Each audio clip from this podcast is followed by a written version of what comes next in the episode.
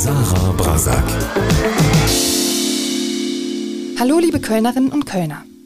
Hallo natürlich auch an alle, die von außerhalb zuhören.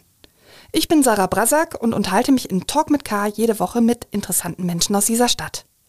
Heute spreche ich mit einer Kölnerin, die ich gar nicht näher vorstellen muss. Es freut mich sehr, dass Anke Engelke sich die Zeit genommen hat, mit mir im Studio über veganen Käse und Kuchenbacken, ihre Lieblingsorte in Köln und den FC Geisbock Hennes zu sprechen. Außerdem erklärt sie, warum sie im Gegensatz zu vielen Kolleginnen und Kollegen aus ihrer Branche keine Wahlempfehlung für den 26. September abgibt und warum sie bestimmte Rollen, die sie früher gespielt hat, heute nicht mehr spielen würde. Und natürlich habe ich mit ihr auch über die zweite Staffel von Last One Laughing gesprochen, die Anfang Oktober bei Amazon zu sehen ist. Engelke war ja schon in der ersten Staffel sehr erfolgreich dabei, flog erst in Folge 5 raus und ihr unbedingtes Ziel in Staffel 2 lautet Gewinnen. Vorhang auf für Anke Engelke.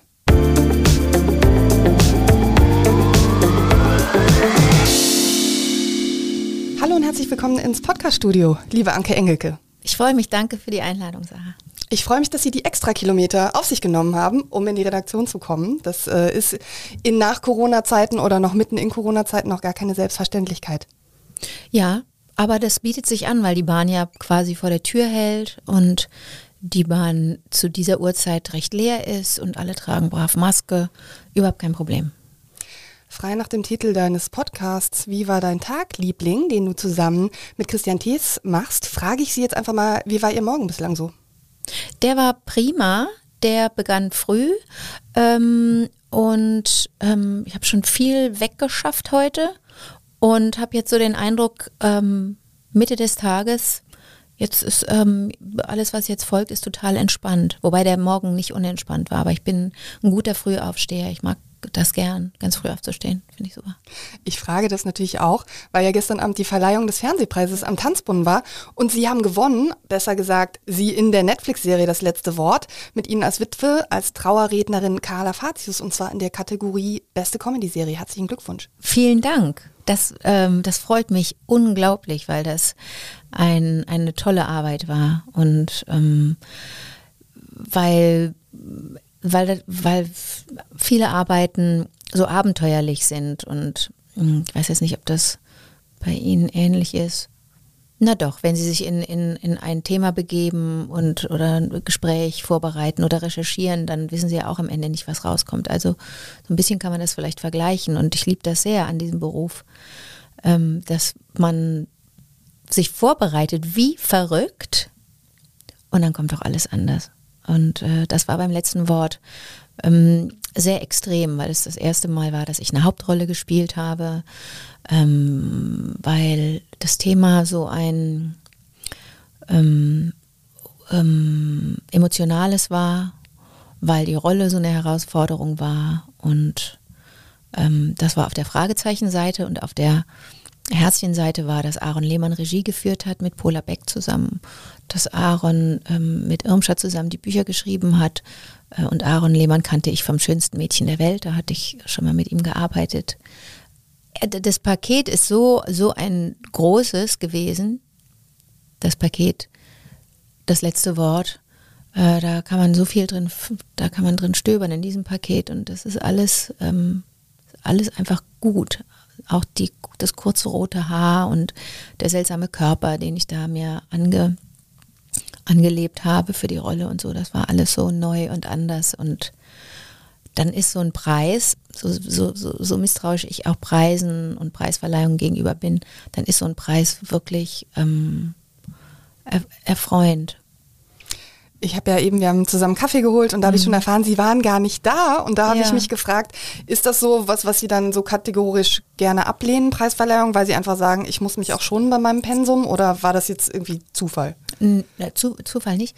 Ähm, äh, sondern ich kannte, konnte einfach nicht, ich habe gearbeitet. Oder beziehungsweise ich habe so lange gearbeitet, dass ich es nicht mehr geschafft hätte, hinzugehen. Und ähm, Preisverleihung gegenüber habe ich natürlich eine schon eine, so eine gewisse Skepsis, weil ich so denke, das ist dann dann macht man die Kunst so olympisch und dann zitiere ich gerne hm, Nick Cage, der mal ähm, den Musiker Nick Cage, der mal ähm, um Entschuldigung gebeten hat, weil er nicht zu den MTV Awards wo er nominiert wurde, erschien. Und sein Schreiben, das wir in einer Lesereihe, die da Letters of Note und Speeches of Note heißt, äh, immer lesen, ähm, wo er sagte, ich kann nicht kommen, ich möchte auch nicht kommen. Ich glaube, dass meine, ähm, dass das meiner Kunst nicht gut tut. Meine Muse ist kein Pferd. Da darf es nicht um höher, schneller weitergehen, denn wenn es Gewinner gibt, gibt es auch Verlierer und ähm, das ist irgendwie eine, eine, ein schiefes Bild. Es gab ja eine ähnliche Diskussion als Bob Dylan, ähm, den Nobelpreis, äh, nicht den, doch, doch den Nobelpreis für Literatur, Literatur genau. Mhm. Und da hat er ja auch gesagt, ich komme nicht. Und da gab es ja auch so die Diskussion, ist der jetzt arrogant? Ist das arrogant, dass der dann sagt, nö, ich komme nicht und so weiter? Ähm, also Nick Cave zufolge kann man das ja dann nachvollziehen, ne? Ähm, ja, aber Preisverleihungen sind auf der anderen Seite auch richtig toll. Ne? Mhm. Und ähm, ich habe gehört von Freundinnen, die dort waren, dass das ganz, ganz fein war, dass man da draußen am Tanzbrunnen schön gesessen hat und dass es zwar ein bisschen kalt wurde am Abend, aber da trifft sich ja die sogenannte Branche dann. Und wenn man, wenn man das richtig wenn man das richtig äh, kuratiert, so einen Abend für sich selber, dann spricht man auch nur mit Menschen, mit denen man gerne sprechen möchte oder lernt Menschen kennen, ähm, die einen wirklich interessieren. Und ähm, sich zurechtzumachen für einen Abend ist toll. Sich, ähm, sich selbst auch ein paar Fragen zu stellen, was erwarte ich von so einem Abend, wen würde ich da gerne treffen, mit wem würde ich gerne sprechen? Oder möchte ich mich einfach äh, betrinken, möchte ich einfach ganz viel von dem Catering mitnehmen nach Hause, ähm, möchte ich ähm, wilden Sex haben mit Unbekannten? Das sind ja alles schöne Fragen eigentlich. Das sind tolle Fragen. Ich saß natürlich auch schon bei etlichen Preisverleihungen und man muss ja auch ehrlicherweise sagen, nicht alle sind wahnsinnig spannend, mhm. aber Barbara Schöneberger, wenn die moderiert, weiß man eigentlich, finde ich zumindest, es wird halt immer ganz, ganz toll und ich habe mal mit deren Spaziergang durch Köln gemacht, wo die mir ihre Lieblingsecken gezeigt hat und die habe ich dann natürlich auch zum Thema Preisverleihung äh, befragt, weil sie oft moderiert und die sagt, ach, ich bin eigentlich nach der Moderation dann immer direkt auf meinem Hotelzimmer, weil dieser Aftershow fände ich zwar theoretisch wahrscheinlich super, aber praktisch stehen dann da irgendwelche Boulevard-Fernsehmedien und filmen mir so die ganze Zeit das Bein hoch und runter und das möchte ich nicht. Mhm. Ähm, ist das so oder ist das nur bei Barbara Schöneberger Mir so? wird nicht das Bein hoch und runter gefilmt. Das ist, glaube ich, eher bei Barbara so, weil es so, ein, so, ein, so eine tolle körperliche Frau, Person ist. Dass sie ja, sie thematisiert ja ihren Körper auch ständig. Äh, also, äh, dass sie dann damit rechnen muss, ähm, ist klar, aber die ist ja nicht doof. Die, nur weil sie das bei laufender Kamera macht und thematisiert, wie sie aussieht und äh, in wie viel ähm, ähm, Presswäsche sie da steckt unterm Kleid, ähm, bedeutet es nicht, dass, wenn die Arbeit getan ist, man sie darauf reduzieren darf. Ah, ja, die ist toll. Was hat sie denn für ähm, Lieblingsecken genannt oder ähm, in Köln? Ich habe sie äh, in der Apostelstraße getroffen. Ja. Ähm, da ist ein äh, Klamottenlieblingsladen, dessen Name ich jetzt natürlich hier nicht nennen möchte. Ehrlich gesagt fällt er mir auch nicht mehr ein, aber er ist fast an der Ecke, also neben, neben dem tollen Bäcker, wo immer alle Schlange stehen. Und dann sind wir weitergelaufen. Äh, äh, ist der, auf der ist der auf der Seite des Bäckers ein zwei Läden davor, also zwischen Törtchen Törtchen und ja, dem Bäcker? Ja. Das ist ihr Lieblingsklamottenladen? In Köln. Ja, weil das so Basics sind vielleicht, ne? Ich hätte gedacht, das schräg gegenüber, da ist ja so ein High-Fashion-Schuppen, mhm. noch ein kleiner, den nicht. Der ah. wurde nicht genannt, nein. Interessant. Und dann sind wir die Ehrenstraße runter ja. flaniert, ja. sind dann über die Ringe ja. und sind dann ins belgische Viertel gegangen. Und da haben wir uns irgendwie auf den Brüsseler Platz gesetzt. Und Ja. das waren so ihre ihre Favoriten. Ansonsten sagt sie, ist sie natürlich viel in Ossendorf und äh, Ja, ja, sozusagen fährt äh, dann ja. vom Flughafen irgendwie genau. direkt dahin, wo man dann ja eher so die nicht so schönen Ecken von Köln sieht. Dann muss ich sie mir mal schnappen Ja. und äh, ähm, ihr noch so ein paar andere Sachen zeigen. Ja, die ist ja, die, ihr ist Köln ja nicht unsympathisch. Also die, die, die, man kann sich so gut über Köln lustig machen, zumal als Münchnerin oder jetzt in ihrem Fall als, als Berlinerin inzwischen. Hat sie auch gemacht, ja? Ja, kann man herrlich machen. Ist auch, äh, das ist ja eine Ein Köln ist ja eine Einladung eigentlich, sich äh, da, da Spott und Hohn rüber auszu, auszu äh, brotzen. Das kann man ja machen. Aber ähm, ich, äh, ich, ich beherze das sehr, was da am Offenbachplatz steht, dass ich meine Stadt lieben soll. Das mache ich wirklich. Der Schriftzug kommt ja dann hoffentlich irgendwann mal wieder. Im Moment ist er ja weg. Ah, Ja. lange nicht mehr drauf geachtet. Der Mhm. ist schon so mir eingegangen in die in, das, in so mein mein Köln-Bild. Der ist gerade weg. Ja. Warum? Wahrscheinlich imaginär sozusagen Immer immer, noch da, dann dort verhaftet. Der kommt aber wieder, keine Sorge. Nicht, dass auch Klosterfrau Melissengeist weg ist. Ist noch da? Ähm, Klosterfrau Melissengeist? Da ist an der Seite, ist da so was Blaues. Da habe ich wiederum noch nie drauf geachtet. Nee, ja, ich, das, ähm, nee, das müssen wir noch in Erfahrung bringen. Aber die Nord-Südfahrt ist noch da. Die Nord-Südfahrt steht definitiv Ich- noch. ich- ich frag nur für- ja, ja, für Barbara. Alles, alles klar. Klosterfrau Melissengeist, alle, die zuhören, bitte ähm, um E-Mails. Ich leite die dann weiter, beziehungsweise ich fahre einfach heute mal mit dem Fahrrad dran vorbei und So, guck mal nach. Bums, ich bin nachher auch noch Weil da habe ich noch nie drauf geachtet, weil ich immer nur auf Liebe deine Stadt gucke. Naja, ich fahre jetzt gleich mit der 16 zurück in die Innenstadt. Also das können, wir machen eine Double Mission. Ich gucke auch. Fahr Mhm. Gut, das heißt aber Neumarkt? kurz aussteigen, ne, zwischendurch. Klar. Wie? Neumarkt. Ich fahre zum Neumarkt und dann latsche ich dahin, glotz, Okay, glotz ja. Mhm. dahin und dann fahre ich, äh, fahr ich weiter zur Arbeit. Ach so, ich muss ja doch noch arbeiten. Stimmt. Aber schön arbeiten. Aber ganz kurz, wenn Sie jetzt schon sagen, äh, da muss ich der Barbara äh, schöne Ecken von Köln zeigen, was, was stünde da so auf dem Programm? Ah, das würde ich aber, da, da, das würde ich auch, ähm, das müsste man auch richtig choreografieren oder äh, kuratieren, da müsste man sich richtig was überlegen. Das ist ja custom made, das muss ja dann passen. Also ich kann ja nicht jedem äh, immer Columba zeigen und sagen, hier, guck mal, wenn du an dem Fenster stehst, hast du den Eindruck, gleich, äh, gleich fliegst du und so. Das gefällt ja vielleicht nicht jedem. Alles Columba ist schon Kann man, über das jeden geht Zweifel immer, oder? erhaben, Ich oder? glaube auch, das, Ja. kann, das geht Ja. immer. Und ähm, man kann auch reingehen zu Maria, die da, die da in, in Schutt und Asche und in Trümmern, ähm, die- da ähm, Stand gehalten hat, die kann man zeigen. Und ich bin kein religiöser Mensch und trotzdem berührt mich die. Ähm, das kann man immer gut zeigen. Ich finde den Rheinauer Hafen nach wie vor gelungen. Ich finde nach wie vor, dass man da ein bisschen verweilen kann und den halbnackten Skatern zugucken kann und den VolleyballspielerInnen. Ähm, dann haben wir aber schon einen großen Spaziergang gemacht. Ich mag die Südstadt extrem gern. Ähm, da würde ich sie, glaube ich, hinschleifen. Belgisches Viertel kann ich verstehen, da habe ich mal gelebt. Das ähm, kann ich auch verstehen. Ich bin gro ich liebe den Stadtgarten sehr.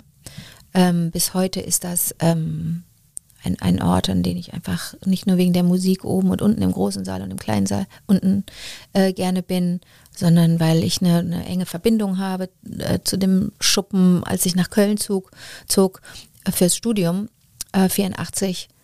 Da war das schon klar, dass das, da hieß unten der Laden noch Schmuckkästchen, da war das klar, dass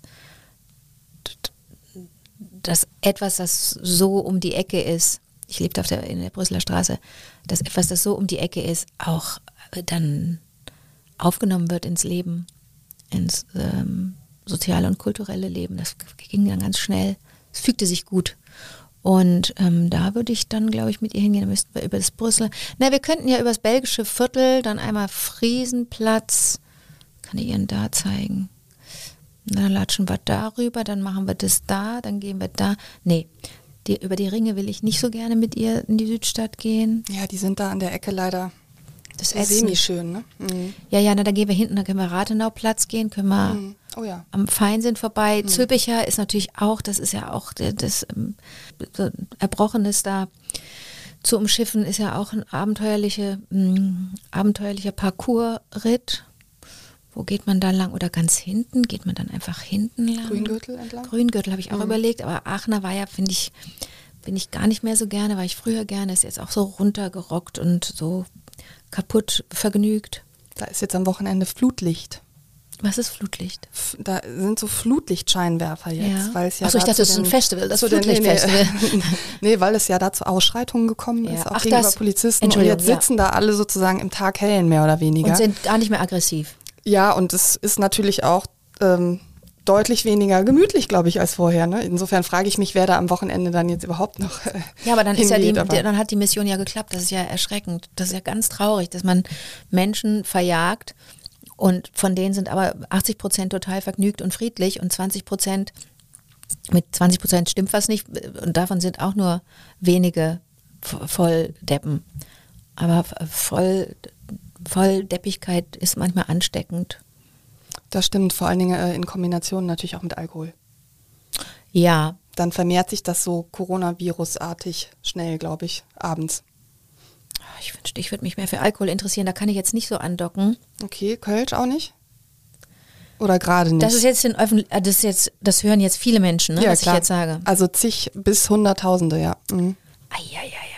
Aber das ist, glaube ich, aber bekannt. Das ist, glaube ich, bekannt, dass ich kein Kölsch trinke, weil weil ich einfach keine Bier, Freundin bin. Das ist echt blöd. Ich, also, es gibt so viele Dinge, für die ich mich gerne wirklich mehr interessieren würde. Aber dann zwingt man sich so und dann wird man ja auch unglücklich. Das wäre ja auch kein Mensch. Ne? Unglückliche Menschen hauen dann andere auf den Kopf.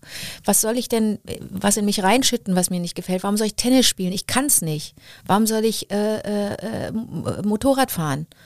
Oder Segelflugschein machen, Golf spielen, all, die, all diese Sachen. Warum, warum soll ich Warum soll ich Leute ohrfeigen? Das ist, bin ich alles nicht. Und Kölsch bin ich auch nicht. So ein Mist. Was du ja definitiv bist, ist Backen. Ah, das habe ich von dir Back, gelernt. Kekse, Back, Kuchen. Back Queen bin ja. ich. Mhm. Aber mein äh, ähm, mein Portfolio ist relativ beschränkt. Also mhm. es ist jetzt nicht so, dass ich äh, 200 äh, Backwerke drauf habe und ähm, die Tortenkönigin bin. Das Überhaupt nicht. Bin voll okay. Man muss ja nicht äh, wie in diesen. Man weiß ja immer, dass man in einem nicht so guten Restaurant sitzt, wenn man so 350 Gerichte zur Auswahl hat. Und so ist das ja bei Backportfolio ah, auch so, oder? Das ist eine gute, das ist eine Also gute. lieber drei Sachen richtig gut können, immer wieder verfeinern durch 100, oder? Das ist toll. Mhm. Ein Hoch auf Euphemismen. Super. Mhm, ja, ja, das ist gut. Ja. Äh, ich habe ich hab bislang gedacht, das sei wirklich ein Nachteil, dass ich mich so verkaufe als den, als den heißen Scheiß der, der, der, der, ähm, der Backkunst. Aber das stimmt. Ich, und es ist wirklich so. Ich, ich versuche äh, mit den Sachen, die ich jetzt schon kann, besser zu werden. Und dann und wann kommt was Neues dazu, dann probiere ich aus und ähm, da sind jetzt einige Klassiker dabei, die kann ich dann immer wieder backen, die bringe ich mit ans Set und so und dann freuen sich die Menschen und dann habe ich auch eine Garantie, weil ich, das schmeckt auf jeden Fall. Das ist, hat jetzt schon hundertfach geklappt, also mache ich es halt weiter. Und da kommen aber manchmal so ein paar neue Sachen dazu. Das Backen ja so einer der sehr wenigen Gewinner in dieser Corona-Krise. Ja. Also viele haben das Backen entdeckt und ich habe mich gefragt, das Backen hatten Sie ja wahrscheinlich schon vorher entdeckt, aber ja. haben Sie irgendwas gelernt äh, neu in der Krise, einfach weil irgendwie mehr Zeit war, was Sie jetzt besser können als vorher? Gibt es da irgendwas? Nö. Nö, okay. Nö. Weil es war ja mehr Zeit, oder? Die ja. eine oder andere Bühne gab es ja doch weniger. Auch ja, ja, ja. Wobei ich natürlich kein Bühnenmensch bin. Ne? Also ich bin, ich bin ja keine Performerin und ich bin ja nicht, äh, habe ja nicht ein Programm, mit dem ich durch Deutschland ähm, toure. Das bin ich ja nicht. Ich habe äh, ich hab ganz viel drehen können und ich war ganz viel im, äh, an Filmsets, die natürlich Bubbles waren. Also da, da, das war irgendwie jedes Mal so ein bisschen ausgeschlossen von der Außenwelt oder, oder umgekehrt. Mhm. Und äh, Im Tonstudio konnte ich viel arbeiten, habe viel Synchron gemacht. Hab, äh, ich habe wirklich Glückspilz, ähm, der ich bin, habe richtig viel arbeiten können. Viele schöne Filme gedreht, die natürlich in der sogenannten Pipeline jetzt alle sind ne? und darauf warten, dass sie in, ins Kino, im Kino gezeigt werden können. Wir wollen natürlich auch äh, gleich über aktuelle Projekte sprechen. Dafür sind wir unter anderem hier. Ich bin natürlich noch zu fast keiner meiner Fragen gekommen, die ich mir äh. aufgeschrieben habe, weil wir hier so ins äh, Schwadronieren geraten sind, was ich aber wunderbar finde. Ich habe Ihnen ja noch ein zweites kleines Frühstück mitgebracht, ja. weil ich eben nicht wusste, ähm, ja. ist sie schon hungrig ähm, wieder oder noch nicht. Und es ist vegan, weil Lecker. Sie leben ja vegan, beziehungsweise, ja. ne? also mhm. ähm, das läuft auch äh, gut oder gibt es immer mal Top. wieder so Dinge, wo Sie sagen, Nein, läuft super, weil ich es nicht als, äh, ähm, als Verbotkonstrukt äh, erachte in meinem Leben. Das ist einfach eine Entscheidung bei vollem Bewusstsein. Ähm, also wenn man mich mal sieht, eine Wurst essend, also eine echte Wurst, eine Fleisch, also aus echtem Fleisch, oder wenn man mich mal Milch trinken sieht oder ich, das habe ich, das wissen aber meine Freundinnen auch alle und meine Familie oder wenn man mich mal, wenn ich irgendwie dicke Lippen habe oder, oder keine Falten mehr im, im Gesicht, dann bitte sofort die Polizei holen, dann bin ich entführt worden und man hat mich gezwungen. Nee, ich finde, wie so vieles im Leben ist es, ist es ja ganz toll, wenn man selber entscheiden darf, was man macht und wie man sich verhält, weil man nicht gezwungen wurde, weil man eine, durch irgendeinen Erkenntnisgewinn zu irgendeiner Entscheidung gekommen ist. Und das wünsche ich jedem und jeder. Und so war das bei mir mit der veganen Ernährung. Ich habe geguckt, worauf kann ich verzichten. Als klar wurde, so geht das alles gar nicht weiter mit, mit, dem, mit unserem Verhalten auf diesem Planeten. Wir brauchen den Planeten und ähm, wir wollen überleben und das geht nur, wenn der Planet überlebt und wenn es dem gut geht, geht es uns auch gut. Ähm, das waren so, das war, ich habe ja schon, war ja schon früh Vegetarierin, schon als Teenager und ähm, das hat sich, das hat sich ganz gut, das ist da gut reingeschwommen. Wenn jetzt Nachmittag oder Abend gewesen wäre, hätte ich äh, veganes Sushi mitgebracht. Uh. Ich wohne nämlich im Griechenmarktviertel. Green, direkt Sushi neben Green. so einem, äh, ja, genau. Darf man das, das sagen? Ja, also ich sage das, weil ich bin, äh, ich bin Botschafterin von Sushi Green. Also nicht offiziell ernannte, da. sondern ähm, weil ich es einfach so wahnsinnig gut finde. Und ich freue mich eben immer, wenn es Produkte gibt. Also ich glaube, bis man zum Beispiel ein Kalbsfilet äh, als vegane Alternative herstellen kann. Ich glaube, das dauert noch so ungefähr so lange, wie Wasserstoff äh, sich Aber das durchsetzt. braucht doch keine. Aber, Aber wenn man einen veganen Burger hat, ich finde, da schmeckt man keinen großen Unterschied. Und bei dem veganen Sushi, man will ja gar kein Sushi mehr essen, wenn man da mal gegessen hat. Aber äh, auch schon bevor ich Veganerin war, habe ich ja Sushi gegessen. Das geht ja auch. Also da ist ja ganz viel, da das sind stimmt. ja ganz viele Gurken reingestopft ja. und irgendwelche, äh, irgendwelches Gemüse und, und, Reis und Alge drum gewickelt. Äh, äh Klar, aber das fertig. sind dann halt oft nur in Anführungsstrichen Gurken und bei Sushi Green wir feiern das jetzt hier einfach ja. trotzdem mal offiziell, äh, wenn Sie den auch kennen und Fan sind. Das sind ja Kunstwerke. So, ne? Das sind Kunstwerke und diese ja. großen, ich, ah, also das war letztes Mal auch wieder so, wirklich war letzte Woche so, so, nee, vor zwei Wochen, das war so fein wieder, dass, ähm, dass, dass, mm, dass so der Geschmack auch gar nicht ähm, etwas behaupten wollte und dass man nicht den Eindruck hat, da sind Menschen in der Küche oder da haben Menschen Rezepturen entwickelt oder Zutaten kombiniert, äh, äh, weil sie möchten, dass Menschen sagen, oh, das schmeckt ja wie Fisch. Das finde ich nämlich total plemplem. Wenn man ein Kalbsschnitzel essen möchte oder was Sie eben gesagt haben, Kalbs Kalbsfilet, Filet, nur als Beispiel. Dann ne, soll man ein Kalbsfilet essen. Mhm. Und vegane Wurst und so ein Unsinn finde ich total bescheuert. Und klar, habe ich bei, bei, bei Sushi Rain jetzt auch äh, eine, war so ein, eine Rolle, die war mit einem Baconstreifen oder mhm. so, ne? Ja, pff, also wenn ich, wenn ich Bock auf Bacon habe, dann muss ich Bacon essen. Das ist, ich finde diese Ersatzangebote total albern. Also Gemüse ist Gemüse und Bacon ist Bacon. Da, und und äh, Körnerzeug ist Körnerzeug. Und Soja ist Soja und Seitan ist Seitan. Und ähm, ich finde das schwierig. Ich finde das schwierig, weil den Menschen dann vorgegaukelt wird, ihr braucht, ihr, ihr braucht ja eigentlich Fleisch. Mhm. Das ist der, das ist, das verbirgt sich hinter diesen sogenannten As-if-Produkten. Ich verstehe die Argumentation total, aber ich finde es auch, wenn jetzt jemand sagt, ich bin einfach mega Bacon-Fan mhm. und man sagt so, ja gut, hier ist aber was, das schmeckt genauso, ist es halt nur nicht. Ähm, es wird äh, doch nie so schmecken so, wie Bacon. Das, ist, mhm. das muss doch ein totes Tier sein. Das muss so sein. Da muss Blut und Fett eines Tieres äh, in, mhm. in die Pfanne äh, gebongt werden. Das, sonst wird das nicht schmecken wie Bacon. Aber da, oder? Käse, genau wie veganer Käse, es geht nicht. Ich vermisse Käse so sehr. Mhm. Ich bin so ein großer Käsefan immer gewesen. Aber ähm, das ja, also was den veganen Käse angeht, fordere ich die Startups dieser, dieser Welt auf, sich dann noch mehr Mühe zu geben. Ich finde es okay, wenn es ähnlich schmeckt und ja, ähnlich lecker okay. schmeckt, dann ist das für mich ein Trost, aber ich verstehe natürlich genau, was Sie meinen. Man kann auch einfach andere Dinge finden und muss nicht äh, daran festhalten, ja, sozusagen, was das, man äh, an Fleisch mal hatte. Da, ja, das mhm. ist dieses Stigma des Verzichts. Mhm. Deswegen haben so viele Angst, jetzt auch wählen zu gehen und, und, und, und äußern sich so schroff und so negativ und sagen, ich lasse mir doch das nicht verbieten und das nicht verbieten. Ja, aber ähm, ohne, ohne jetzt in diese, in, in so ein ähm, ähm, in diese ähm, Erzählweise zu kommen, aber in jedem Verzicht wohnt doch eine Chance inne. Also das ist auch ein bisschen kurz gedacht. Und doch ist es so, man kann das ja, man kann das anders betrachten. Also ähm, wenn man sich darauf fokussiert, über Verzicht zu jammern oder sich zu beschweren, dann wird man natürlich schlechte Laune kriegen. Und dann muss Flutlicht her, damit die schlechte Laune weggeht. Denn dann muss man wachgerüttelt werden und mal genau hingucken, warum schimpfe ich denn so viel und warum jammer ich so viel und warum behaupte ich, mir werde so viel genommen.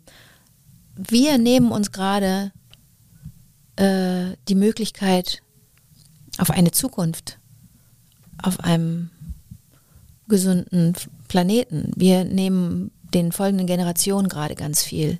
Wir verbieten den folgenden Generationen gerade gesund zu leben. Das, das ist, da ist der Verzicht. Folgende Generationen müssen verzichten, weil wir es nicht wollen. Also man kann es auch mal anders sehen, ne? Absolut. Ich habe auch das Gefühl, dass ähm, seitdem ja die Flutkatastrophe praktisch ja in unserer Nachbarschaft stattgefunden mhm. hat, dass eigentlich dieses Thema Verbot schon die Erzählung sich so ein bisschen beginnt zu verändern, weil eben jetzt leichter nachzuvollziehen ist, dass äh, sozusagen die Freiheit in einer gesunden Welt zu leben höher anzusehen ist als die Freiheit alles so weitermachen zu können, wie man es halt gemacht hat, wo man halt wusste, dass es halt nicht okay ist. Ne? Also für 30 Euro nach Mallorca fliegen. Was Jetzt wird es interessant, äh, mit den Menschen zu sprechen und das ist so ihre Aufgabe, ne? das ist mhm. Aufgabe der JournalistInnen. Mhm. Ähm, jetzt ist es interessant, mit den Menschen zu sprechen, die wirklich gespürt haben und immer noch spüren, ähm, was das, was im Leben sich verändert ähm, durch eine Naturkatastrophe. Ähm, ob deren Denken sich jetzt verändert, ob, ähm, ob sie Veränderungen fordern, nicht nur von, von, von der Politik oder der Regierung, sondern auch von uns allen, würde ich verstehen, wenn die bei mir klopfen würden. Äh, da wo die A über, den, über die Ufer getreten ist und die können, können, müssen bei Null anfangen. Nee, bei Minus fangen die natürlich an, ist ja alles kaputt. Ähm, Menschen, die alles verloren haben und auch Menschen, die Familienmitglieder verloren haben, Freundinnen verloren haben, ne? Wenn die bei mir klopfen und sagen, kannst du bitte, kannst du bitte mal gucken, was du an deinem Leben noch verändern kannst, damit das nicht uns wieder passiert, dir, euch, ja, der Unterschied zu, zu, ich sag mal, Flutkatastrophen, die wir normalerweise ja im Fernsehen gesehen haben, gedacht haben, furchtbar, ne? Aber mhm, ist halt einen Kilometer weit weg, ist das ja, dass man ja jetzt Leute persönlich kennt, ja. ähm, äh, die das eben erlebt haben. Ja. Und also da war es zumindest bei mir so. Leider ist das so, das fasst einen natürlich persönlich nochmal viel, viel härter an. Wollen Sie drüber reden? Äh, nein, okay.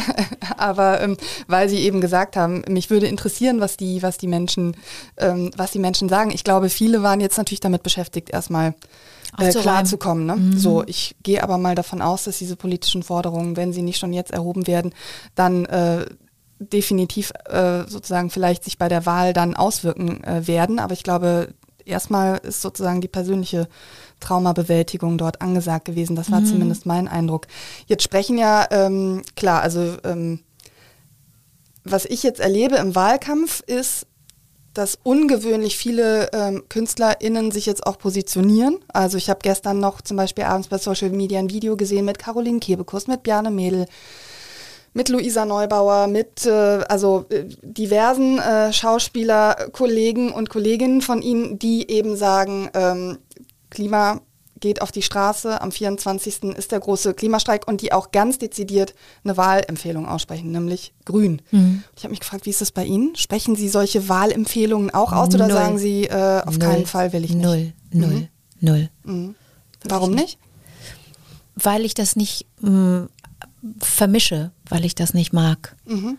Möchte das nicht. Ich möchte als, als Künstlerin wahrgenommen mhm. werden und versuche, ja schon jetzt 40 Jahre, naja, nee, ich versuche das nicht 40 Jahre lang, ich war ganz klein, als ich begann, aber versuche, seit ich äh, kapiere, dass ich so öffentlich bin, ähm, äh, versuche,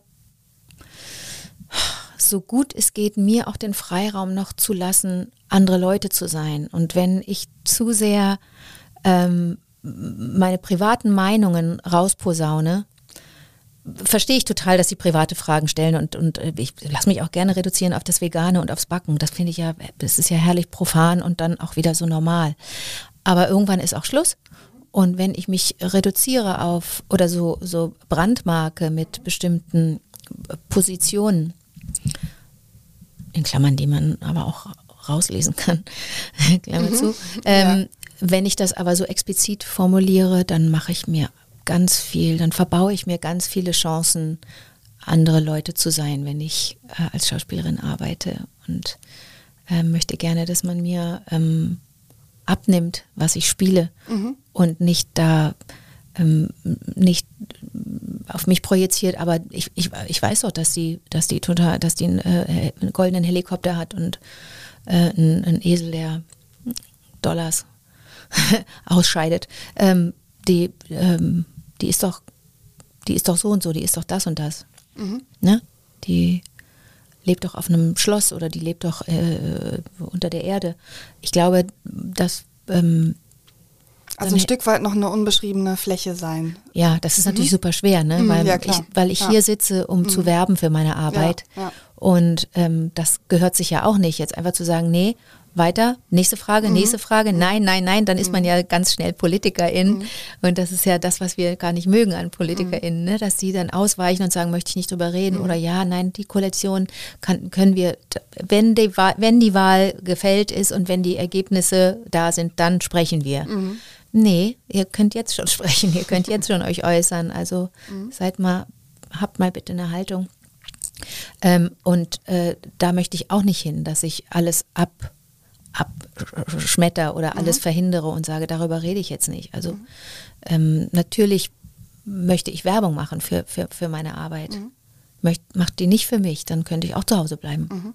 Ich möchte, dass Menschen das schauen, hören, lesen und mh, mm, ich möchte denen ja Freude machen. Ich mhm. möchte denen ja, möchte die ja, ähm, möchte die ja erfüllen, ähm, möchte die ähm, aufmerksam machen, möchte die deren Blick schärfen für, für andere Menschen, andere Verhaltensweisen, andere Lebensweisen, Vorstellungen, Ideen, möchte irritieren, möchte das alles, aber mit meinen Rollen und nicht mit meinen persönlichen Ansichten. Mhm. Dann kommen wir auf Ihre Arbeit zu sprechen. Sie haben ja eben Entschuldigung, gesagt, klang das jetzt so, als wolle ich nein, nicht mehr? Nein, überhaupt nicht. Nein, nein. Ich, äh, ich kann das total nachvollziehen, mhm. dass man als Schauspielerin sagt oder auch als Synchronsprecherin, die ja, ja auch mit ihrer Stimme in verschiedene Rollen geht, ähm, sagt, ich möchte nicht, dass die Menschen so viel mit mir privat verbinden, dass sie immer nur, wenn sie auf den Fernseher gucken, denken, ah ja, das ist, äh, das ist, das ist der Anke, äh, das ist doch die Grün und die ist und so, so weiter. Genau. Ne? So, mm. also und wenn ich demonstrieren gehe, dann ähm, also ich gehe ähm, gerne demonstrieren im Winter, wenn man sich so Mützen anzieht und Schals äh, oder im Sommer, wenn man einen großen Hut tragen kann oder so. Weil oder in der Corona-Krise, wenn man eine Maske vom Maske, Gesicht hat. super, denn das, das tut vielleicht auch einer Sache nicht gut, wenn da jetzt so viele Prominente mhm. mitlatschen. Also ich kenne auch die andere, die andere Sichtweise zu sagen, ich nutze meine, mhm. ne, ich nutze ja. meine Prominenz oder diese, die, die Öffentlichkeit ähm, ja, ich nutze meine Prominenz viel mehr, meine Bekanntheit. Ähm, die kenne ich auch und die kann ich auch nachvollziehen. Mhm. Und äh, ähm, Caro, Bjane, super. Ne? Sind ja nicht nur Freundinnen, sondern auch ähm, kluge Leute und, und ja. Verstehe deren Entscheidung total. Mhm, habe für mich eine andere, einen anderen Weg gewählt, aber äh, also das, das kennt man ja von anderen PolitikerInnen, die bei Demonstrationen, die nicht parteipolitisch sind, mitlatschen und wo dann andere Demonstrierende sagen, hey, aber jetzt nutzt du das doch bitte nicht für den Wahlkampf, indem du hier dein Parteifähnchen schwenkst. Wir machen, hier geht es gerade um was ganz anderes. Hier geht es nicht um deine Parteipolitik, sondern um eine Sache. Ähm, und dem ähm, möchte ich auch entgegenwirken, indem ich da nicht in der ersten Reihe gehe und sage, hey Leute, hier, ich bin's. Äh, das ist meine Meinung das finde ich nicht gut für mich. Mhm. Trotzdem sprechen wir jetzt über Arbeit. Okay, okay, gerne. Sie haben ja eben gesagt, äh, Sie sitzen natürlich zum Beispiel ähm, ganz viel im Synchronstudio mhm. und das war ja auch was, was in Corona möglich war. Und wir müssen natürlich kurz mal über Mart sprechen, weil Sie sind ja nach wie vor und eigentlich seit Menschengedenken jetzt mittlerweile schon ja die Synchronstimme. Ja, man müsste jetzt mal wirklich so eine Rechnung aufstellen, wie lange Elisabeth Volkmann die March äh, mhm. äh, gesprochen hat und wie lange ich das mhm. gemacht habe. Und ich bin ganz schlecht mit Zahlen mit Jahreszahlen und so weiter. Da habe ich keinen Platz mehr für im Kopf, weil da so viel Text, so viel, ich brauche da so ein bisschen Platz für Text. Und da habe ich mich irgendwann damit entschieden, alles, was so mit Geld zu tun hat und mit Jahreszahlen, das, da ist kein Es wird outgesourced einfach, ja. ja. Also ich habe natürlich recherchiert, zumindest jetzt was Ihren Part angeht. Sie sind ja seit 2007 die Synchronstimme. Das macht äh, 14 Jahre und ich habe mich gefragt, wie ist so die Beziehung eigentlich zum March so nach 14 Jahren? Also ähm, sind sie dickste Freundin? Gibt es manchmal Streit? War schon mal kurz vor der Scheidung? Was ist das für ein Verhältnis heute? Mhm. Oder hat es sich geändert? Bestimmt habe ich ein paar Staffeln gebraucht, um, um in diese Familie reinzukommen und ähm, ja, bestimmt habe ich gebraucht. Jetzt ist es so, jetzt ist es so normal, ne, ins Studio zu gehen, zweimal im Jahr. Ähm, synchronisiere ich die neuen Staffeln und das hat was unglaublich Alltägliches so. Äh, ohne dass es jetzt vermessen klingen soll, wir sprechen hier von einer Welt von einer Weltserie, ne, von einer der beliebtesten Serien überhaupt, animierten Serien überhaupt. Äh, wir sind ein kleines Pupsland, ne? Wir haben eine tolle Synchronkultur und äh, diese Serie gilt ja auch als besonders gelungen, was, was ähm, die Übersetzungen angeht und was die Synchronarbeit der KollegInnen angeht und so. Die, die kriegen regelmäßig Preise, völlig zu Recht. Matthias von Stegmann übersetzt die Bücher und macht auch die Synchronregie. Top-Typ, Top-Typ, das macht er ganz toll und der hat mich da auch richtig an die Hand genommen und äh, hat das sofort akzeptiert, dass ich nicht wie Anke klingen will, sondern wie, äh, wie das amerikanische Original. Ähm, da ist jetzt was entstanden, also ohne Witz, aber ich habe doch zu so einer gelben äh, Figur jetzt erstmal keine, ne? die ist animiert und da haben sich Leute ausgedacht und die machen das ganz toll, aber ich habe damit ja nichts zu tun. Aber ich mache da meine Arbeit und die mache ich mit so viel Freude, weil das so, so gute Texte sind, weil das so gute Ideen sind, so die Themen so gut verarbeitet werden und weil die das schaffen, was wir hier in Deutschland, glaube ich, immer den Wetten das Effekt nennen. Ich weiß gar nicht, ob man das noch tut. Family Entertainment heißt das, glaube ich. Nee, das war in den 90ern. Ich weiß nicht, wie es jetzt heißt. Gibt wahrscheinlich einen neuen, einen neuen Begriff dafür, einen neuen, neuen, Fachbegriff. Also, dass die Familie vor dem Fernseher zusammenbringen. Oder so das ist es doch bei Lagerfeuer. Den, ja, Lagerfeuer mhm. wahrscheinlich. So ist es doch, ne? Dass die Kleinen, äh, Kleinen das gucken und die Eltern und jeder holt sich da was raus. Ähm, und ich glaube nicht, dass diese ganzen Bekloppten, die das da machen, drüben, also die Simpsons, äh, das Simpsons-Team, ich glaube nicht, dass das deren Vorsatz ist, dass sie sagen, so jetzt mal wieder ein Gag, den auch die Kleinen verstehen und jetzt geben wir äh, Homer und, und Marge geben wir jetzt mal was, was äh, Ehepaare verstehen und jetzt lass mal, lass mal Lisa wieder was Verrücktes sagen für die Pubertisten. Ich glaube nicht, dass das deren Strickmuster ist, aber das passiert inzwischen auch. Da ist ja auch eine Routine eingetreten nach so vielen Jahren. Und ich kann, ich, ich habe die March einfach gern. Ich verstehe, wenn sich was verändert hat, ähm, äh, seit ich das mache, dann ist es, dass ich das verstehe. Ich kann nicht antizipieren, was sie sagt oder denkt oder tut. Überhaupt nicht. Also dann wäre ich ja, dann wäre ich ja ein Superbrain. Ich bin immer wieder überrascht. Natürlich gibt es Muster und natürlich mache ich mir einen Spaß daraus im Synchronstudio. Ähm, schon wenn ich äh, den Text lese, kurz bevor ich den Take sehe, gucke ich auf meinen Text und sehe da die deutsche Übersetzung von Matthias von Stegmann, die er geschrieben hat. Und dann kriege ich den Take auf Englisch gezeigt. Und ich versuche, wenn ich das lese, wenn ich weiß, und jetzt machen wir Take 112, dann lese ich Matthias deutschen Text und versuche zu antizipieren, was die Kollegin im Englischen gesagt hat, versuche zu antizipieren, wie äh, Matthias da vielleicht um eine Formulierung rum, drumherum gekommen ist und je nachdem, was das Thema ist, wenn es ein uramerikanisches, nordamerikanisches, US-amerikanisches Thema ist und da irgendetwas überhaupt nicht äh, äh, in, in, in unsere deutsche Gegenwart übertragen werden kann, in unsere deutsche Gesellschaftsstruktur, in unsere Kulturwelt, dann überlege ich, ähm, wie könnte er das umschifft haben? Wie könnte er da auch ein amerikanisches Idiom vielleicht ähm, so äh, umgetackert haben, dass das auch hier lustig und klug ist im Deutschen. Den Spaß mache ich mir und das macht totale Freude, weil ich so gerne ähm, auch so spreche wie die, wie die Kollegin. Und so einmal pro Synchrontag, also es sind ja einige Tage im Jahr, einmal pro Synchrontag im Studio kommt dann vielleicht auch aus der Regie oder auch von Tina, die meistens als Cutterin mit im, äh, im Studio sitzt, kommt, äh, warst du das jetzt, Anke, oder, oder war das die, war das das Original? Sollen wir nochmal? Und dann habe ich offensichtlich so gut im Englischen das schon ähm, ja, vor, vorausgedacht, mhm. dass es so klang wie das Original. Das ist für mich schöner als jede Preisverleihung. Sie können natürlich auch deswegen so super Englisch, weil Sie aus einem anderen K kommen. Sie sind ja in Kanada geboren, mhm. also ähm, und das ist ja quasi auch die zweite Muttersprache gewesen, ne? Nur falls ja. sich jetzt die Zuhörerinnen und Zuhörer fragen, warum, warum kann sie so gut Englisch?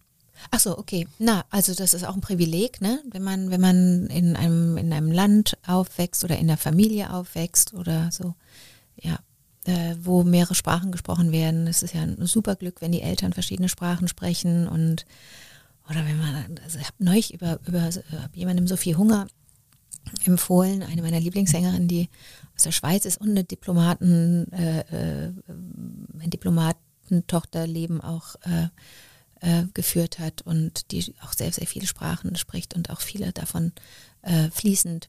Eine Schweizer Sängerin, die ich verehre. Ähm, das ist ja das ist ein großes Glück, in der, in der Schweiz geboren zu werden und dort aufzuwachsen, mehrsprachig. Ich bin in Montreal geboren und da waren Deutsch, äh, da waren Englisch und Französisch die Sprachen und meine Eltern sind aber Deutsch. Das heißt, wir sprachen drei Sprachen, beziehungsweise wir Kinder haben das auch verweigert. Das ist auch sehr, sehr normal, dass Kinder dann irgendwann sagen, nope. ich möchte nur eine Sprache sprechen und dann gingen wir zurück nach Deutschland und dann äh, hatte ich keinen Bock mehr Englisch zu sprechen und Französisch und dementsprechend ist das Französische auch so ein bisschen nach hinten gerutscht in meinem äh, leider offensichtlich doch nicht so großen Hirn und das musste nochmal reanimiert werden im, im Französisch-Leistungskurs. Aber nicht, dass ich dort dann eins stand, im Englisch-Leistungskurs auch nicht. Ganz im Gegenteil, also da wurde ich besonders scharf äh, ähm, beobachtet. Mhm. Sie sprechen natürlich dazu auch noch diverse Tiersprachen. Ne? Also das, das darf man ja auch nicht Also. Walisch, ich, ich spreche Walisch und ähm, Ziegisch. Ziegisch spreche ich. spreche, ich war schon weißer, ich war schon Eisbär, ich war schon, ich war schon ein Känguru äh, bei uh, Horton Here's a Who. Äh, was war ich denn noch alles? Boah, ich war schon so viel. Ich kam deshalb auf Ziegisch, weil ja das Synchronstudio neben dem Lindenthaler Tierpark liegt und ich habe äh, ähm, die Sendung Kurzstrecke mit ihnen mit gesehen. Pierre im Krause. Und da war ich extrem beeindruckt, ähm, wie gut sie Ziegisch konnten. Ähm, das haben sie da nämlich äh, in, dem, in dem Video vorgemacht. Ähm. Äh, ich, ja, ähm, ja, da gab es auch andere Stimmen, dass das recht schlecht gewesen ist, was ich Wirklich? da performt habe. Okay. Ich mach's mal kurz. Mhm. Ich finde es super. super. Ja, und jetzt kommt der Unterschied zum Schaf. Äh, nee. Nee, ganz schlecht. Nee, scharf kann ich gar nicht. Okay. Ziege geht. Okay. Ich habe mich gefragt, äh, Geisbock Hennes, äh, Sie sind ja auch FC-Fan, wie würde denn Geisbock Hennes klingen, äh, wenn der FC tatsächlich die Saison vergeigt hätte, wo wir ja letztes Mal, ehrlich gesagt, kurz davor waren? Ich weiß gar nicht. Ist der, ich ähm, bin ja nicht oft im Stadion, mhm. weil ich nicht so gerne mit so vielen Menschen jetzt dann, mhm. Äh, zusammen bin. Das sind ja immer ältere Geißböcke, ne? Sind die, klingen die dann nicht nochmal ein bisschen anders? Ja, bestimmt, wobei die werden ja auch immer wieder ausgetauscht. Wir sind ja schon bei Nummer, ich weiß es gar nicht, bitte, äh, liebe FC-Fans, 17? Ist es 17? Ich weiß ich bin, nicht genau. Ich bin, so. kein, ich bin kein Fan in dem mhm. Sinne, dass ich das jetzt zum Beispiel wüsste, der wievielte mhm. Geißbock das ja. ist, ne? Und ob der, ob der einfach nur gut gebotoxt ist und das ist immer noch der von, von, von vor äh, 40 Jahren. Das weiß ich nicht. Also Fan ist Caro zum Beispiel, ne? Die, mhm. die könnte sowas beantworten. Ja. Die, kann, die könnte man als Telefonjoker dann auch anrufen. Aber ich habe keine Ahnung. Äh, aber ich weiß auch gar nicht, wie so ein, wie so ein Geißbock sich dann äußert. Mhm. Also Kölsch, Ziegisch Kölsch oder mhm. was soll ich ja, jetzt machen? De denke ich mal, ja. Oh Gott, das war jetzt. Nee, das war jetzt mehr ein Schaf. Ich kann nur junge Ziegen, merke ich gerade. Mhm. Ich bin ja, äh, ne, ich bin ja ähm, wie gesagt, Lindenthaler Tierpark, äh, äh, Superfan. Da muss man auch aufpassen, ob man sich als Superfan bezeichnet. Da muss man gleich wissen, wie, wie, wie, wie, wie, wie, wie der Code an deren äh, ähm, Geheimtür ist und wie viele, wie viele äh, äh, Esel die jetzt haben. Wobei ich weiß, wie viele Esel sie haben. Also ich, äh, ich stelle jetzt keine Fragen, wie viele Tiere Danke. es da gibt, aber ich kann gut Ui. verstehen, dass man Fan ist. Und ne? das ist vielleicht ja auch, habe ich mir jetzt jedenfalls so zusammengereimt, dass man dann doch bei diesen Tieren immer mhm. wieder auch mal hinhört und da auch ein bisschen Unterricht hat, möglicherweise. Ja, so bin ich gar nicht. Nee, okay. Wer, wer, mhm. Ist aber vielleicht gar keine schlechte Idee, mhm. einfach mal so ein bisschen zu üben. Ne? Mhm.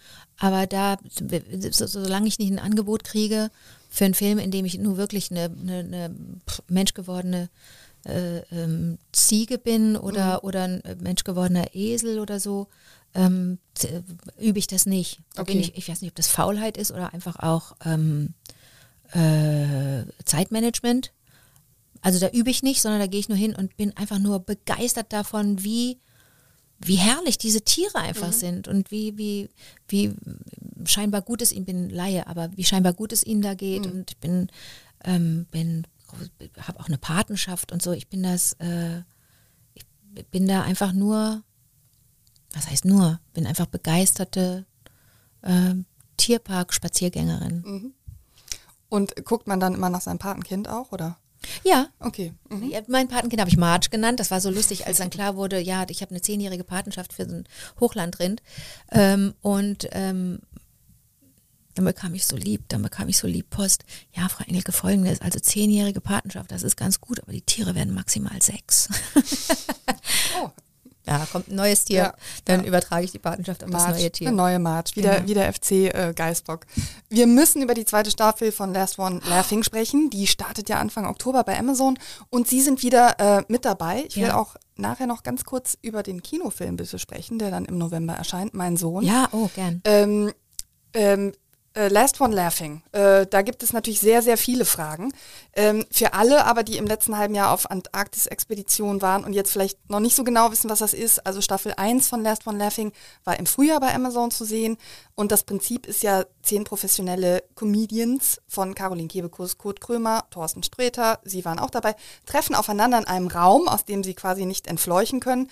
Und die müssen sechs Stunden lang versuchen, sich gegenseitig zum Lachen zu bringen, dürfen aber nicht lachen selbst und wer zweimal lacht, fliegt raus. Am Ende bleibt dann nur noch einer übrig oder eine. Sie haben ja bei der ersten Staffel zwar nicht gewonnen, aber sind ja erst in der fünften Folge von sechs rausgeflogen. Ähm, Gab es so ein Re Re Erfolgsrezept? Hat man einfach innerlich meditiert, wenn die anderen äh, Schwückes gemacht haben? Erstmal kurz geniale Zusammenfassung, super Beschreibung der Show. Danke. Da sitzt man ja auch lange dran, bis man das in wenige Worte fasst, ne? Ja, ich, ich fand es jetzt gar nicht so schwierig, weil ich finde es wirklich ein, also es ist einfach ein genial einfaches Prinzip. Ja, aber weil sie es schon gesehen haben, ja, Sarah. Das stimmt. Die That's Leute, true. die es noch nicht gesehen hatten, ja. die die Beschreibung von uns bekamen, die wussten überhaupt nicht, was wir wollen, okay. worum es hier geht. Echt, als Bully mich angerufen hat und es mir erklärt hat, habe ich auch gedacht, ist der völlig bescheuert? Ja. Ich, ich, äh, ich schmeiß mich doch da nicht in, in, in Planschbecken, wie in Australien passiert. Ich ziehe mich nicht aus und ich hau mir nicht mit irgendwelchen Plastikpimmeln auf den, äh, auf den Kopf oder so. Es gab ja, ich hatte die japanische, mexikanische und die äh, australische ah. Fassung vorher gesehen. Okay. Als er mich fragte und er hat mhm. gesagt, Anke, und wir sind Kumpels, Bulli und ich, Anke, ich möchte das machen, aber ich möchte das unbedingt mit dir machen. Ich brauche da jemanden, der da auch einen coolen Blick drauf hat und der, der Bulli hat mich ins Boot geholt, weil er, weil er immer so sagt, dass ich so die emotionale Tante bin, dass ich so immer so gucke, alle sollen sich wohlfühlen einigermaßen. Das ist mein, mein, äh, mein, mein Backzwang und so. Ne? Ich wollte gerade sagen, die Kekse Back- ne, und Kochzwang, immer, ja. immer, mhm. immer, immer mhm. dieses, mhm. dieses, dieses wirklich äh, unangenehm mütterliche in mir. Ähm, das ist streckenweise bestimmt schön, aber auf Dauer ist es einfach nicht so schön. Und das wusste er, dass ich das habe und dass ich da, darauf gucke, dass das nicht unbedingt die super prominenten Leute sein müssen, die da. Nee, Anke Engelke ist nicht so prominent. Nein, aber das ist, aber da, aber in der zweiten Staffel ist zum Beispiel Larissa Ries und mhm. die ist nicht so bekannt wie Bastian Pastewka. Ne? Mhm. Ja. Tommy Schmidt hat auch eine, ne, hat, hat eine riesen Fangemeinde wegen, wegen äh, äh des Podcasts. Mhm. Aber es gibt einfach Menschen, die den gar nicht kennen. Mhm. Und ähm, das, das fand ich total spannend, als so die Listen, die ersten Listen so entstanden und so. Und das habe ich dann auch kommentiert. Und ähm, äh, da haben wir viel, viel immer wieder drüber gesprochen. Ist, was ist denn ein Comedian eigentlich? Ich bin kein klassischer Comedian und Basti ist auch kein klassischer Comedian. Mhm. Äh, Klaas Häufer Umlauf auch nicht. Wir haben alle keine Programme. So eine Caro oder so ein Thorsten, mhm. Die kannst du nehmen, stellst du auf die Bühne, da sind 50.000 Leute und die machen zehnmal hintereinander die Halle voll, mhm. die Bude voll, haben ihre Texte vorbereitet und doch ist jeder Abend anders. Das mhm. sind für mich wirklich Comedians. Das stimmt. Ich habe das auch gerade tatsächlich ja verkürzt, ne? weil ich dachte, ja, ja. sonst muss man sagen Schauspieler und Weiß Schauspielerinnen ich. und so. Ist auch nicht Aber leicht. völlig richtig, weil da sind natürlich unterschiedliche, ja. ähm, ich sag mal, die Rampensau, ähm, würde ich jetzt einfach mal äh, konstatieren, gibt es da natürlich etliche. Und ich sag mal, wenn man dann immer auf so einer Bühne steht und jeden Abend neu begeistern muss, äh, ist man wahrscheinlich auch irgendwie, weiß ich nicht, ist, ist man vielleicht auch, äh, ist man dann gefährlicher eigentlich als, als Konkurrent, weil man so sozusagen drin hat, ähm, ähm, zu kämpfen? Achtung, interessante, interessanter äh, Aspekt. Ob man jetzt ähm, hauptberuflich auf, auf, auf äh, so, äh, sogenannten Bühnen steht, mhm. ja, und vor vielen Leuten, ob man ein geschriebenes Programm performt, ob man improvisiert, mhm. Teddy, Kurt mhm. und so weiter, ob man Schauspielerin ist, ne, mhm. also äh, Annette und ich zum Beispiel, mhm. ähm, ob man Entertainerin ist, Barbara Schöneberger. Es ist so unglaublich egal, weil man sehr schnell checkt, und so ging es mir in der ersten Folge und so ging es allen, die das erste Mal da waren. Mhm. Weil man sehr schnell checkt, ich kann hier nicht das tun, was ich gut kann und was vielleicht andere Leute zum Lachen bringt, weil ich dann selber lachen muss. Und schon ist Ende. Also äh, eine, eine, eine, eine Tanee, die jetzt Die in der doppelte zweiten Staffel Fallhöhe quasi dann. so, Ne? Mhm. ich glaube, das vergessen die Menschen. Wir sehen da alle wahnsinnig unsympathisch aus, weil wir so verkniffen aussehen. Ja, Achtung, äh, Newsflash, wir dürfen nicht lachen.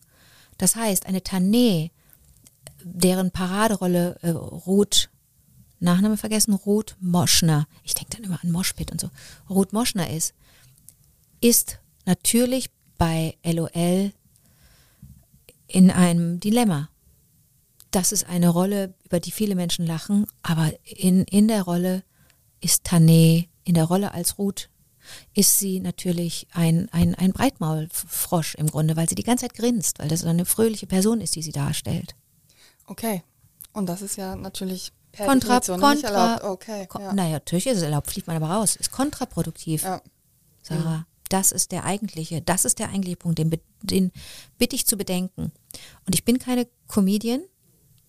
Und die Sachen, die ich mache, sind meistens so, habe ich jetzt auch in der zweiten Staffel gemacht, sind meistens so Mannschaftssachen. Ich bin so eine Spiel, äh, so eine Spielelse. Ich finde Spielen super.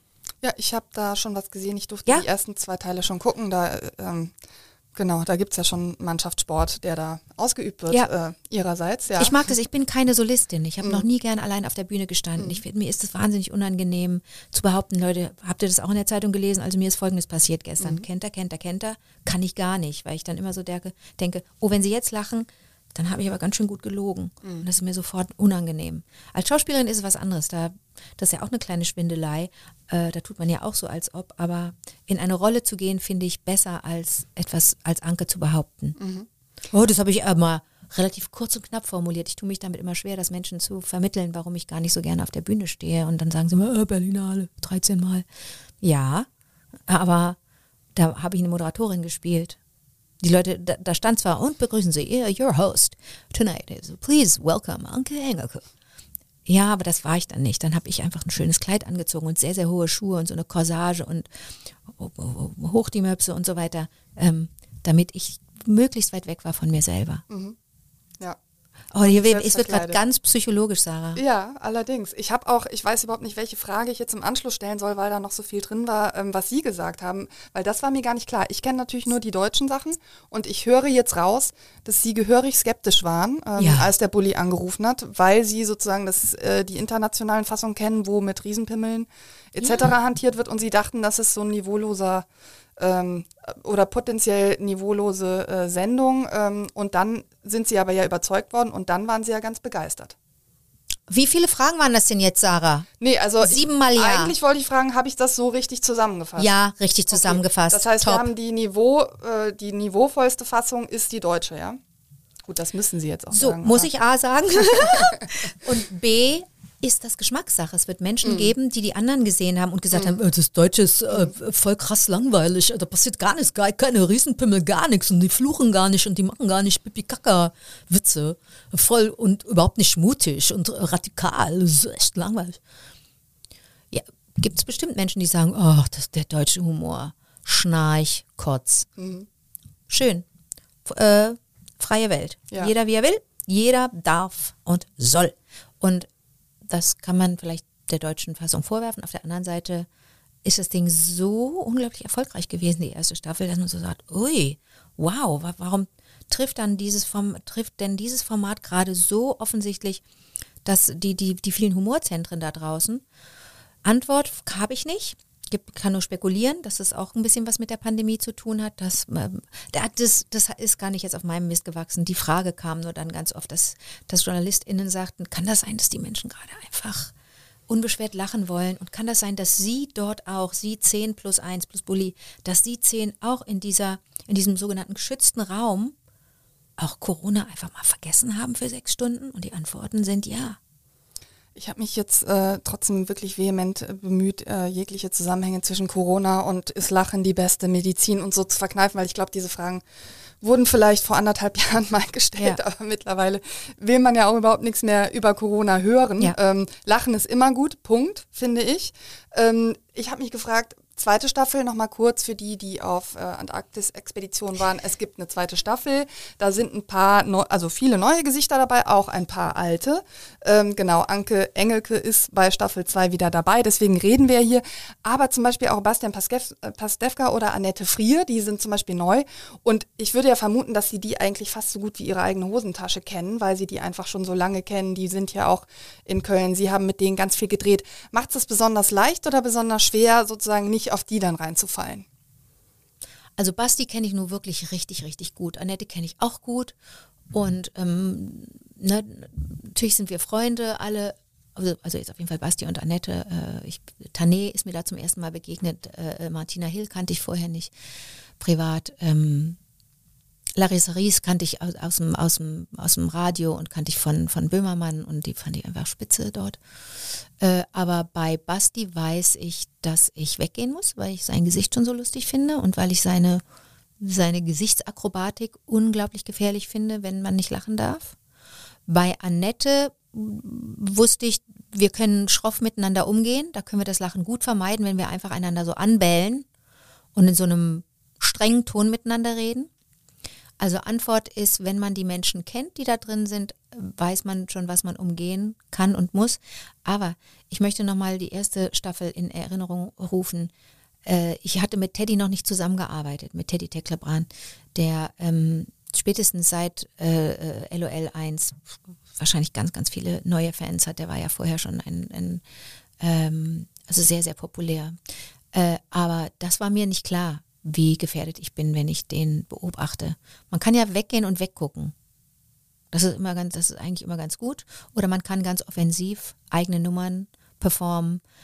Immer natürlich äh, ähm, mit, mit eingebauter Vorsichtsmaßnahme. Keine Figur spielen, kein Thema anreißen, bei dem man selber lachen muss. Ich kenne ganz viele Frauen in meinem Bekanntenkreis und ich verrate jetzt nicht, ob ich selbst dazu gehöre, die seit Staffel 1 einfach unsterblich verliebt sind in, in Teddy, weil der auch einfach so lustig ist und Humor ja auch sozusagen sehr, sehr anziehend ist. Also ähm, ja, also. Kenne ich äh, auch sehr, sehr viele Männer und Frauen, mhm, mhm. die sich in ihn ja. verliebt haben, die ihn vorher nicht so kannten. Mhm. Umkehrschluss, ein Konkurrent, also ein scharfer sozusagen Konkurrent weniger in Staffel 2. Dafür mit Bastian Pastewka ähm, sozusagen de, der andere Hammer hinzugekommen.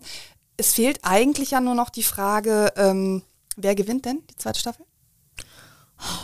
Das darf ich natürlich nicht sagen. Es ist es schon aber auch das erklärte Ziel, weil es gibt ja 50.000 Euro zu gewinnen. Äh, für einen jetzt guten Zweck. Für einen ja. guten Zweck ne? Ist das, das, ist das erklärte bei Ihnen oder? Immer Media, ja. immer Aktienmedia. Mhm. Äh, das ist das erklärte Ziel und äh, eingangs sprachen wir ja über, über äh, äh, zitierte ich Nick Cage, der sagte, meine Muse ist kein Pferd und alles, was olympisch ist und so ein, so ein Wettbewerbscharakter hat, finde ich blöd. Auf der anderen Seite habe ich vor zehn Minuten gesagt, vor sieben Minuten gesagt, dass ich gerne spiele. Das ist so, das ist so, das ist so das Handgepäck, mit dem ich komme. Ich finde es blöd, äh, zu sagen, ich bin besser als du, finde es aber toll, miteinander zu spielen. So, wie vereinbart, wie vereinbart man das jetzt? Ähm, ich möchte nicht zu viel verraten, aber klar ist, ich wollte das gewinnen. Ähm, und wenn es eine dritte Staffel geht, gibt, möchte ich da auch wieder mitmachen. Ich möchte bei jeder Staffel mitmachen. Und ich möchte immer gewinnen. Alles klar. Ich habe nie alles gesagt und nichts damit eigentlich. Ne? Völlig ätzend. Nee, ich glaube, also abgesehen davon, dass wir vertraglich natürlich äh, äh, ähm, angehalten sind, gebunden sind und äh, ähm, wirklich. Ich dachte, ich versuch's mal. Ja, aber das ist, die, die größte Freude ist doch uns dabei zu beobachten, wie wir Klar, leiden, ne? Und wie wir und auch zu, so zu erkennen, uh, viel ehrgeiziger als ich dachte, viel ähm, feindseliger als ich dachte, viel aufgepumpter als ich dachte. Oder viel vorsichtiger als ich dachte, viel überforderter als ich dachte. Wenn Sie die ersten zwei Folgen gesehen haben, ist es doch fast auch schon so ein bisschen zu erahnen, wer da, wer relativ früh schon ähm, Probleme kriegt. Also ich, ich habe das schon geahnt, so ein bisschen. Mhm. Ja, dazu sage ich jetzt auch. Sie dürfen das auch nicht, ne? Nein, natürlich nicht. Ähm, will ich auch nicht, weil äh, ich finde das persönlich nicht schlimm, wenn man zum Beispiel auch Filme spoilert, weil ich finde sie sowieso so spannend, dass es mir so. fast egal ist. Aber ich weiß, dass der Rest der Welt das völlig anders sieht. Und ich überreiße meine Redezeit hier vollkommen, aber weil wir gerade bei Filmen sind, ähm, ich will einfach noch fragen, 18.11., neuer Kinofilm. Der klingt wahnsinnig spannend, heißt Mein Sohn, Sie sind die Mutter. Vielleicht einfach noch drei, vier, fünf, sechs, sieben Sätze dazu. Gerne. Also, Mein Sohn ist das Regiedebüt von Lena Stahl, von einer tollen jungen Regisseurin, die eine Geschichte, die sehr persönlich ist, gerne verfilmen wollte. Die ähm, kleine Kinder hat und sich äh, aus verschiedenen Gründen mit der Frage auseinandergesetzt hat, was mache ich eigentlich, wenn die groß sind? Ähm, wie ist das, wenn man, äh, wenn man äh, ganz eng ist mit seinem Kind, weil vielleicht bei der Geburt was schiefgelaufen ist, weil, weil es äh, Schicksalsschläge gab und, und, und. Da gibt es ja verschiedene Gründe, warum man eine besonders intensive äh, Bindung hat zu einem Kind. Was ist denn jetzt mal 10, 15 Jahre weiter gedacht, wenn meine kleinen Kinder groß sind und kann ich die dann einfach so loslassen? Ähm, äh, also wir sind nicht alle Eltern, aber wir sind alle Kinder. Und wir haben uns alle mal äh, direkt oder indirekt damit auseinandersetzen müssen, wie eng sind Bindungen familiäre, ne? Eltern-Kind-Bindungen. Und das thematisiert dieser Film. Äh, Jonas Dassler, den viele kennen aus dem Goldenen Handschuh, da hat er den Protagonisten gespielt. Uiuiui, das war, da, man erkennt ihn kaum wieder. Ich habe äh, den fünf Minuten gesehen, danach muss ich ihn ausmachen. Das war mir verstehen. zu gruselig. Ja, ja, kann ich verstehen. Mhm. Ja. Äh, ich habe ihn ganz gesehen, aber er ist natürlich hochgradig verstörend. Das wollte mhm. Fatih Akin ja auch, dass der verstört. Ja. Jonas, ähm, äh, wer gerne ins Theater geht in Berlin, kennt ihn aus dem Maxim Gorki Theater. Da habe ich ihn auch schon sehr geliebt, als ich ihn dort sah und erlebte. dieser Jonas Dassler äh, ist ein, spielt einen Skateboarder, der schwer verunglückt und ähm, ein sehr leichtes Leben führt, ein sehr äh, spaßorientiertes Leben und äh, professioneller Skateboarder ist damit sein Geld verdient und sein Bein zertrümmert bei einem Unfall und äh, äh, damit konfrontiert ist mit der Frage, wie, ne, das ist auch für junge Leute ganz interessant, wie geht denn jetzt mein Leben eigentlich weiter? Hey, Leute, ich, das, Bein, das wird jetzt wieder zusammengeschraubt, das Bein wird zusammengetackert und dann in, in, in ein paar Tagen gehe ich wieder aufs Skateboard und weiter geht's. Äh, das kostet die Welt. Ähm, ist alles nicht so easy. Das Bein ist wirklich im Eimer und äh, der Typ muss in eine Reha und die Mutter, die nicht loslassen kann, die ich spiele, sagt, komm, ich fahre dich mit unserem alten, mit unserer alten Karre, fahre ich dich in die Schweiz, beste Reha wir machen das. Und diese Fahrt ist ein sogenanntes Road Movie und diese Fahrt ist sehr, sehr intensiv, weil diese beiden sich so aneinander reiben.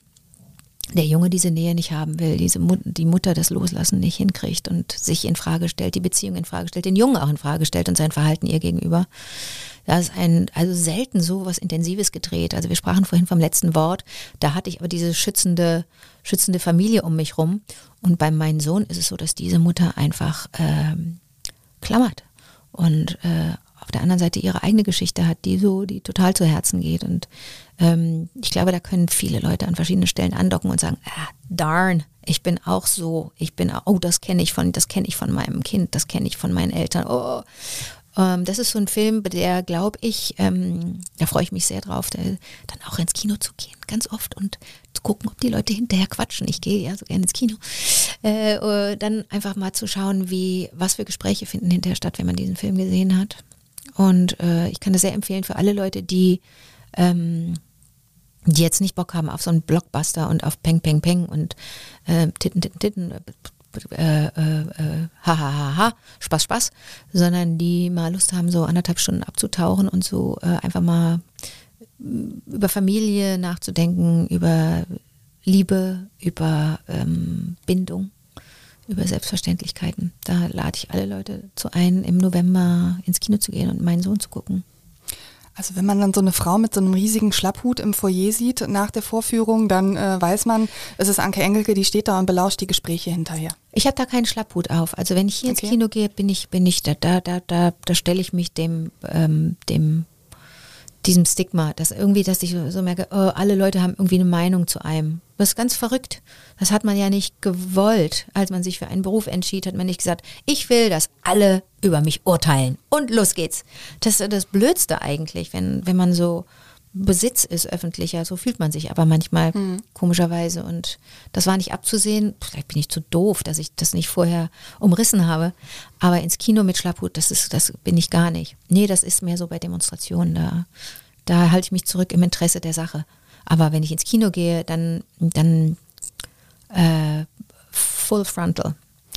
Okay, wenn man sie im Foyer sieht, darf man sagen, toller Film. Ja, und, oder auch, ey, ah, Entschuldigung, aber das habe ich gar nicht verstanden. Oder was soll denn das? Finde ich auch gut. Also Können Sie mir das nochmal erklären? Mhm. Ja, oder, oder Ja. so, oder einfach die Diskussion suchen. Ich kann im Zweifel nichts erklären. Ne? Ich kann vielleicht, äh, ne, ich kann Mhm. ja. so inhaltlich kann ich gar nichts sagen. Ich kann die, auf der emotionalen Ebene was über meine Figur sagen, aber ich kann nicht sagen, was Lena Stahl, die Regisseurin, wollte, intendierte. Die möchte ja im Zweifel auch, dass dieser Film fliegt und ähm, die, die Menschen erreicht und die Menschen so ein bisschen, oh, so ein bisschen zum mm, Innehalten, Denken, Reden, Fühlen bringt.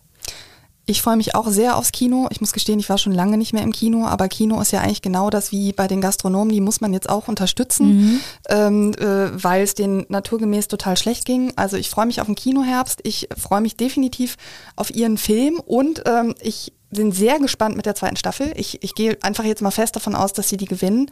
Äh, und wenn nicht, ähm, reden wir darüber in einem weiteren Podcast, wo ich dann auch die tausend Fragen, die, zu denen ich jetzt nicht gekommen bin, äh, dann stellen kann, okay? Das tut mir leid, was waren denn so, nur damit ich so einen Eindruck habe, was ich jetzt alles, was wir alles verpasst haben. Ach, ich hatte noch zwei Leserfragen. Oh, das, können wir die nicht noch machen? Also ähm, ganz kurz vielleicht Ja. noch, ähm, einer wollte wissen, äh, wann man sie beim Ne- äh, wann man sie wieder mit Fred Kellner sehen kann. Oh, Fred Kellner, ganz kurz zur Erklärung, ist eine sogenannte Coverband, Mhm. in der ich 25 Jahre gesungen habe mit meiner Schwester und Mhm. ähm, das ist eine sogenannte Soul-Band. Mhm. Und äh, das habe ich unglaublich gerne gemacht. Aber irgendwann war das nicht mehr fair der Band gegenüber, Mhm. weil VeranstalterInnen die Band gebucht haben, weil sie sich was davon versprachen, dass da die, die, die lustige Anja Enkle, Eng- Enkle, El- Ella, Mhm. Engelchen. äh, Elle- Mhm. Engelchen mitmacht. Und ähm, das war nicht schön, wenn ich da, wenn ich da im Hintergrund irgendwie ein, ein Tänzchen gemacht habe mit meiner Schwester, während äh, Norbert Scholli da vorne das Gitarrensolo seines Lebens spielte, aber alle Handykameras waren auf mich gerichtet. Das war nicht zu ertragen. Da fühlte ich mich so schofelig den anderen gegenüber. Das das ist eine Band von 15 Leuten gewesen. Ne? Ist jetzt ein bisschen, äh, hat sich ein bisschen verändert, die Band, ähm, natürlich, aber äh, das, da fühlte ich mich so schlecht. Ich konnte überhaupt keinen Spaß mehr haben und ich habe so Freude gehabt immer da. Ich, das ist meine Musik und ich singe nicht gut, aber ich singe wahnsinnig gerne und ich treffe die Töne, äh, aber äh, und die Kostüme und dieses ganze auf Tour sein mit, mit, mit FreundInnen, das ist einfach wunderbar. Und wie gesagt, was ich vorhin schon sagte, ich kann nicht gut alleine da stehen und, und ähm, einen Soloabend bestreiten und singen, aber wenn da 14 Leute noch zusätzlich da sind und nur noch äh, vier, fünf TechnikerInnen dabei, tippitoppi, das ist meine Welt. Aber wenn dann Leute äh, sich beschweren und den Rücken zur Bühne drehen und sich unterhalten, weil hier die lustige, die lustige Ricky noch nicht da ist, ähm, weil sie erst nach 20 Minuten auf die Bühne kommt, weil die Band erstmal so ein eigenes Ding da macht, das ist doch nicht schön. Und wenn dann Leute enttäuscht gehen und sich beschweren und sagen, die war ja gar nicht lustig, dann ist das verletzend. Das möchten die Menschen nicht, die möchten einen nicht verletzen, aber das ist der Effekt. Also ganz vielleicht mit 80 gibt es vielleicht noch mal ein Comeback irgendwann mal, wenn sie es nicht mehr gar hat- nicht. Es ist sich- einfach vorbei, ja. Ja, das Okay. ist, man muss auch, leider ist es ja so, also dass man manche Türen zumacht, dann gehen Fenster auf. Aber ähm, das war das war sehr schmerzhaft auch diese Entscheidung. Aber die musste ich fällen im Sinn, im Interesse der Band und im Sinne des der Gemeinschaft. Mhm. Okay. Die Wirklich zweite? letzte? Ja. Ja, okay. Dies, also die ist vielleicht kompliziert, ich weiß es nicht, ich bin gespannt. I Love Ferry heißt äh, der Nutzer, ich nehme an, das ist ein Nutzer auf Instagram.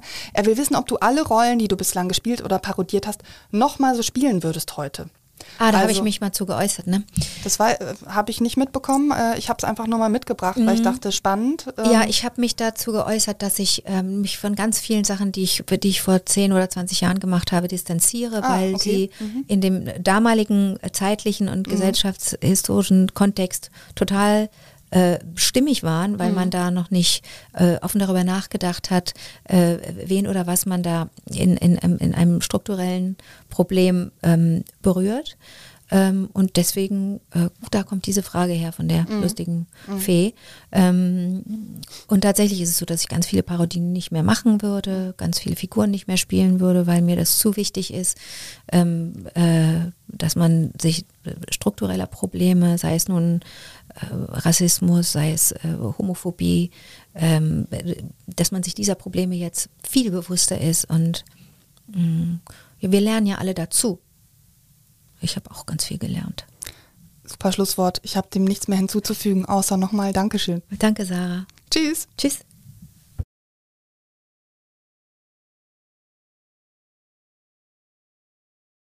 Ich möchte an dieser Stelle unbedingt unseren neuen Podcast News mit K mit den wichtigsten Nachrichten des Tages aus Köln empfehlen. Und natürlich Economy mit K mit meinem Kollegen Martin Dovideit. Die gesamte Podcast-Familie des Kölner Stadtanzeiger finden Sie auf unserer Internetseite. Konkret unter ksda.de slash podcast. Oder indem Sie das Stichwort Kölner Stadtanzeiger bei einer Podcast-Plattform Ihres Vertrauens eingeben. Sie können alle Podcasts dort auch kostenfrei abonnieren, um keine neue Folge zu verpassen. Mich erreichen Sie übrigens per E-Mail. Ich freue mich über Ihr Feedback oder Talkgastvorschläge unter sarah.brasak.dumont.de. Bis zum nächsten Podcast sage ich Tschüss und auf Wiederhören.